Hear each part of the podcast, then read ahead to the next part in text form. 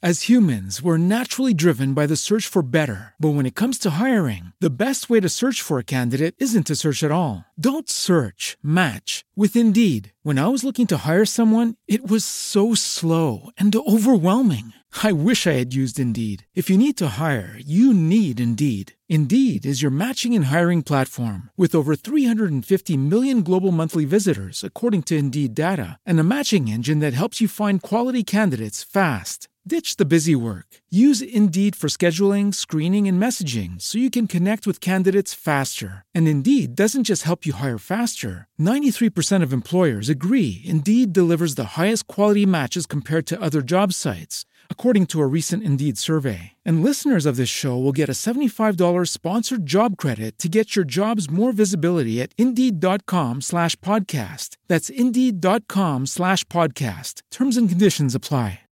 With Lucky Land slots, you can get lucky just about anywhere. Dearly beloved, we are gathered here today to. Has anyone seen the bride and groom? Sorry, sorry, we're here. We were getting lucky in the limo and we lost track of time. No, Lucky Land Casino, with cash prizes that add up quicker than a guest registry. In that case, I pronounce you lucky. Play for free at LuckyLandSlots.com. Daily bonuses are waiting. No purchase necessary. Void were prohibited by law. 18 plus. Terms and conditions apply. See website for details. Buenos días, queridos inversores. Miércoles 2 de diciembre, diario de mercados, Divacons Alfa Value en una gélida mañana otoñal en Madrid. Titular, la depreciación del dólar, apreciación del euro, podría lastrar la recuperación europea. La verdad es que es un tema que empieza a, molestar a los europeos y a las grandes exportadoras, entre ellas las alemanas. El, el euro se cruza ya a 1,2048 dólares, ¿no? Y obviamente esa depreciación del dólar, más que apreciación del euro, ¿eh? pues podría lastrar la recuperación europea. Además, el Euribor marcaba el cuarto mínimo histórico consecutivo tras cerrar noviembre, el 12 meses a menos 0,48. ¿vale? Tenéis algunos gráficos eh, en, eh, en, la versión papel que podéis pedir en info.divacons.es. Hoy atentos al libro, eh, veis, de la FED. Eh, también comentaros algunas declaraciones tanto de Jerome Powell como también de eh, Janet Yellen, la que fuera presidenta de la Fed y que sustituirá al frente del Tesoro norteamericano a Steven eh, Mnuchin. Janet Yellen comentaba que hay que actuar con urgencia y proponía incluso 900.000 millones de dólares de nuevos estímulos.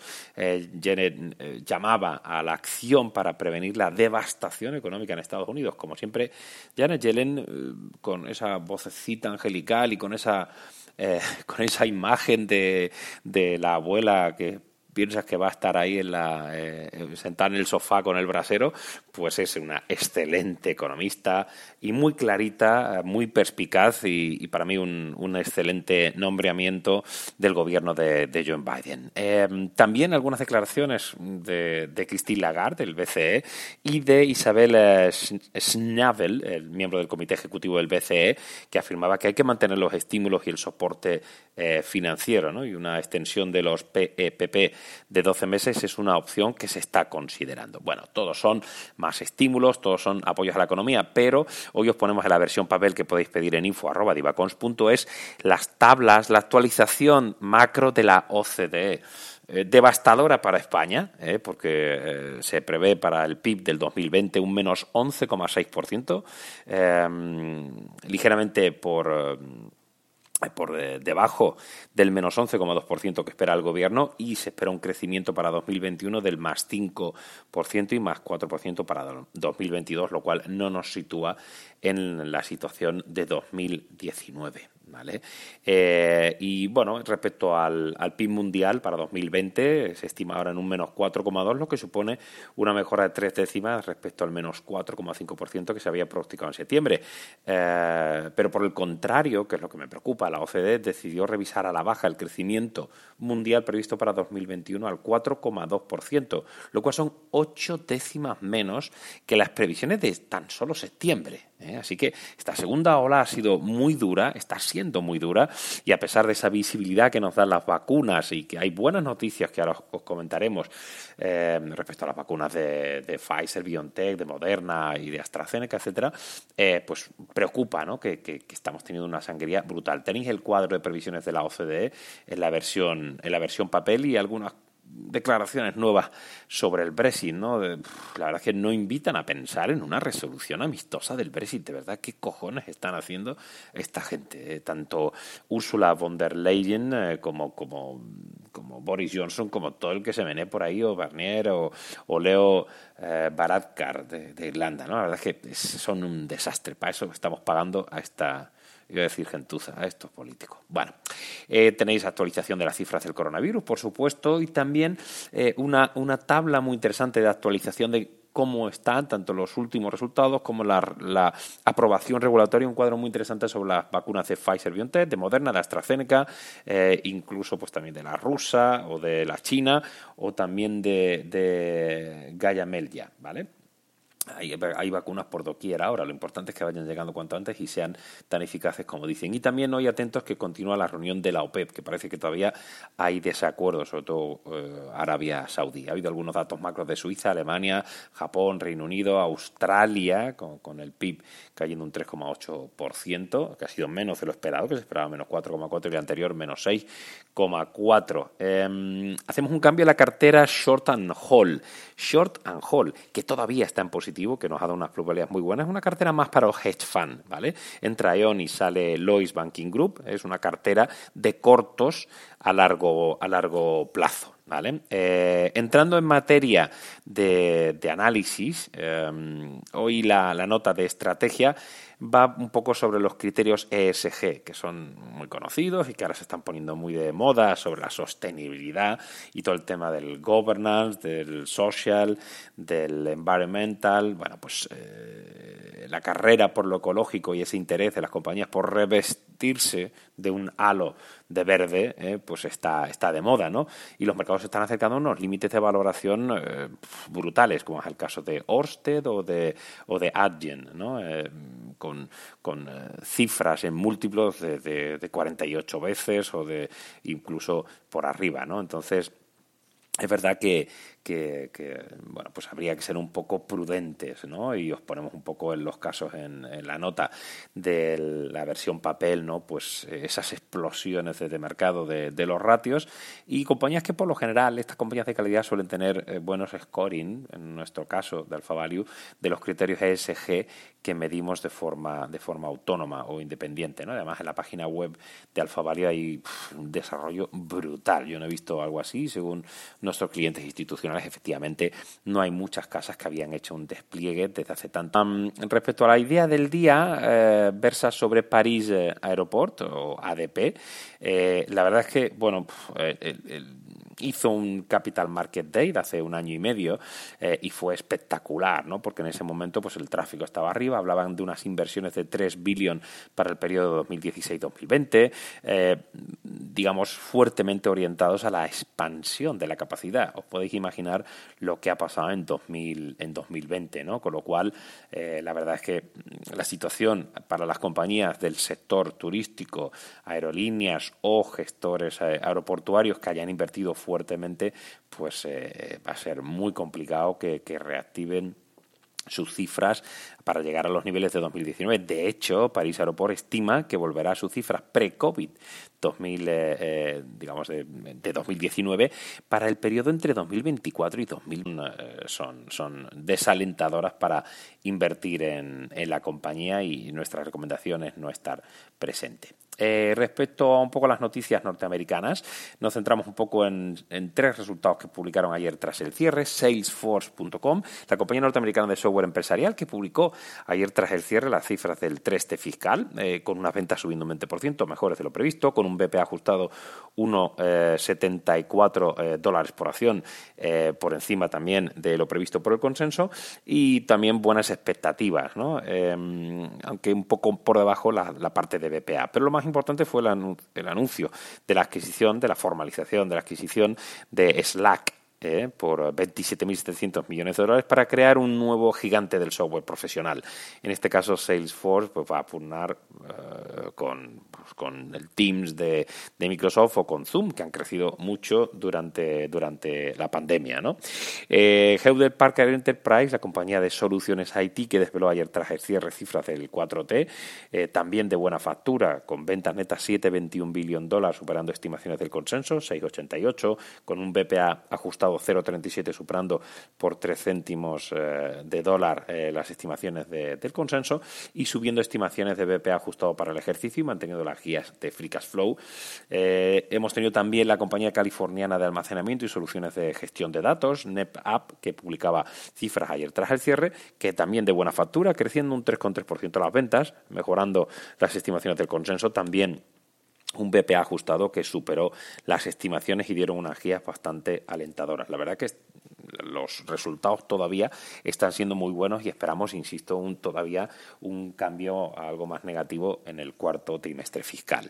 Eh, como decíamos al principio, eh, las autoridades estadounidenses han fijado el 17 de diciembre como fecha en la cual estudiarán, revisarán la vacuna de, de Moderna de cara a la posible aprobación y distribución. Se comenta que por la CNN que los primeros envíos de la vacuna de Pfizer se entregarán el 15 de diciembre y bueno, algunas cositas más de Tesla que sigue subiendo, es, es, alucinante, más 3,02% el festival alcista de Tesla. Ayer el controvertido CEO Elon Musk eh, en una nota ampliada comentaba ayer que quiere enfocarse en los beneficios, en los ahorros de coste, pero ella advertía que si, eh, si no lo hacen, eh, las acciones podían caer drásticamente. ¿no? Además, comentó que si un fabricante de automóviles rival le ofreciera fusionarse con Tesla, él entendería eh, que, que, habría que sentarse a negociar, pero apostilló que no consideraría una compra de un rival en una adquisición hostil. Ya sabéis que los títulos suben más de un 700% en lo que llevamos de año. Yo ya me apeé del carro hace, hace un tiempo eh, y la verdad es que la compañía lo está haciendo muy bien, pero las valoraciones son estratosféricas. Os ponemos alguna cosita de Amazon también. Eh,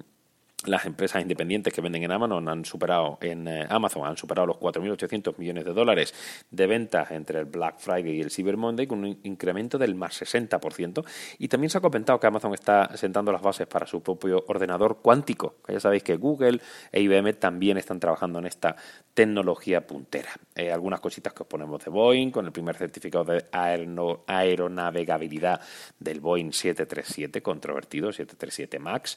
Algunas cositas de Ford Toyota, de United Health, de Airbnb, el sector petrolero. Ayer la paliza que le dieron uh, con un menos 15,06% a Zoom después de los resultados que publicara. Algunos comentan que las estimaciones, que las eh, previsiones futuras no son tan halagüeñas y por eso le, dieron con mucha fuerza y algo de recuperación en ExxonMobil después de caer un 5% con ese famoso impairment change eh, eh, o breakdown, depreciación de activos en balance que ayer os comentamos. Hoy tendremos algunos resultados también tras el cierre como los de Costco, Synopsis o PVH.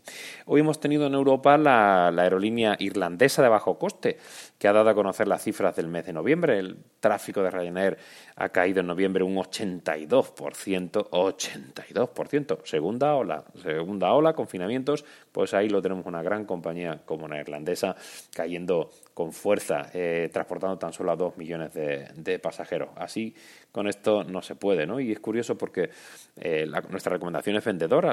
Ryanair lo ha hecho mucho mejor que otras compañías durante esta pandemia y su calidad de gestión así lo respaldaría, pero bueno, ha visto que una casa de análisis norteamericana subió el precio objetivo a 18,1 euros por acción. Nosotros estamos en un pírrico 13 euros por acción y prevemos incluso un downside para los próximos meses. También nos hemos puesto alguna cosita de total, ¿no? Con, eh, con eh, la adquisición de la cartera de 2 millones de clientes residenciales y pequeños negocios y dos centrales de ciclo combinado de gas natural a, a, EDP. Alguna cosita de Roche que ha conseguido la aprobación de emergencia de la FDA para el test de anticuerpos contra el COVID. Una una compra de Allianz que ha anunciado el acuerdo de adquisición de la parte General Insurance de Webpack eh, en, en, Australia, o también que ha conseguido Alstom la aprobación regulatoria para finalizar la compra de Bombardier Transportation, también el apoyo del ministro francés Bruno Le Maire a Air France, eh, alguna cosita de Nordex, una pequeña ampliación de capital, aprovechando los precios muy elevados. Y en el diario en versión papel os ponemos el, em, la actualización del Outlook de Munich Re, esas expectativas de resultados que daba la reaseguradora alemana. También os ponemos algo de la compañía danesa de MedTech, Demand.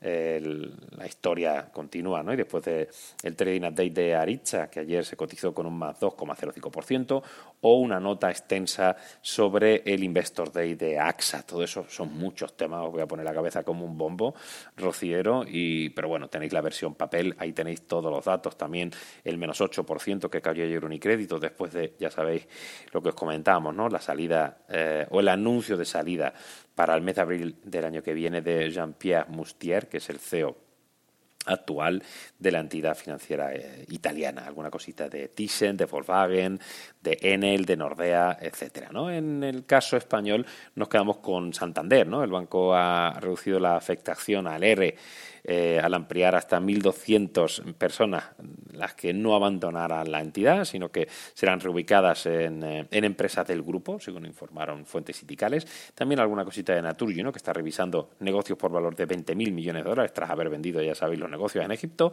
Y bueno, la apuesta renovable de la primera gasista y tercera eléctrica española, pues parece que coge tracción. Seguimos con el tema Banco Sabadell, que siguen insistiendo en la venta de TSB. Ya lo hemos comentado desde el principio, cuando se hablaba de la fusión con BVA que para nosotros la valoración de TSB era cero, como parece que BVA también lo valoró, y de ahí que fuera tan cicatero en la oferta. Seguimos pensando que incluso Ana Patricia Botín puede echarle un vistazo por parte de Santander al dossier de fusión y respaldado por el Banco Central Europeo de Banco Sabadell. También podríamos tener algún extranjero echándole un vistazo echándole un vistazo.